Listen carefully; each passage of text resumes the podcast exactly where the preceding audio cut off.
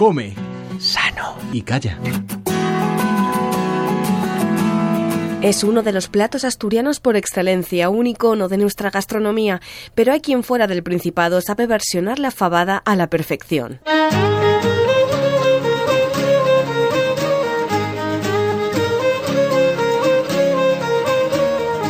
Pidieron de un, de un trabajo porque no querían mujeres recién casadas porque decía que a los tres días estábamos embarazadas. Tenías que demostrar que tú valías mucho más que cualquier hombre. Acabamos de escuchar a Adela Besteiro junto a su hija Anabel Núñez, son las chefs del restaurante Hortensia en Madrid, segundo en el certamen a la mejor fabada del mundo. El primer puesto lo regenta el mesón Sidrería Arturo para los interesados.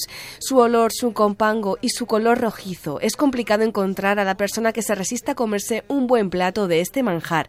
En Casa Hortensia, por ejemplo, siguen desde hace mucho tiempo una misma receta. Lavarlas cuatro veces en esa misma agua que yo las dejo a remojo toda la noche, ponerlas a hervir con el lacón y la panceta. Y luego ya viene el proceso de espumado. Subirá todo lo que son las impurezas, la de la fabada, toda esa espuma la tienes que retirar y al mismo tiempo tienes que coger y echarles un poquito de agua fría, que se llama proceso de asustado. Y luego ya le bajas el fuego a medio y ahí esperas una hora. Antes de meter el chorizo y la morcilla y un poquito de pimentón. Y luego ahí ya las tienes que dejar en el mínimo del todo y durante tres horas más. Un plato que admite muchos toques personales y por eso Adela entiende que su receta no puede gustar a todos. Esta fabada en Asturias, para los asturianos, asturianos allí en Asturias, dicen que es muy suave.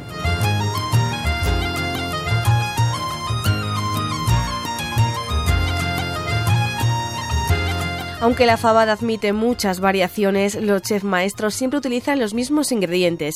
Una buena fave, unos buenos embutidos, chorizo, morcilla, un poco de tocino para suavizar. Para mí, más que el chorizo, la morcilla, La es la que te hace una buena fabada o te puede estropear una fabada. En el restaurante La Consistorial en Mieres, su chef José Luis Permi explicaba en el programa Saber Vivir de Televisión Española que ellos además le dan su toque personal.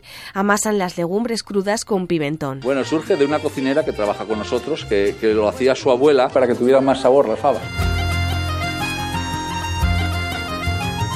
Ya sea cocinada en restaurantes, en Asturias o fuera de esta comunidad, la fabada se ha convertido en un plato único de la gastronomía española, una receta que durante generaciones se ha ido mejorando y aún a día de hoy es todo un orgullo para aquel que sabe sacarle toda su esencia. Paula Rodríguez, Radio 5 Todo Noticias.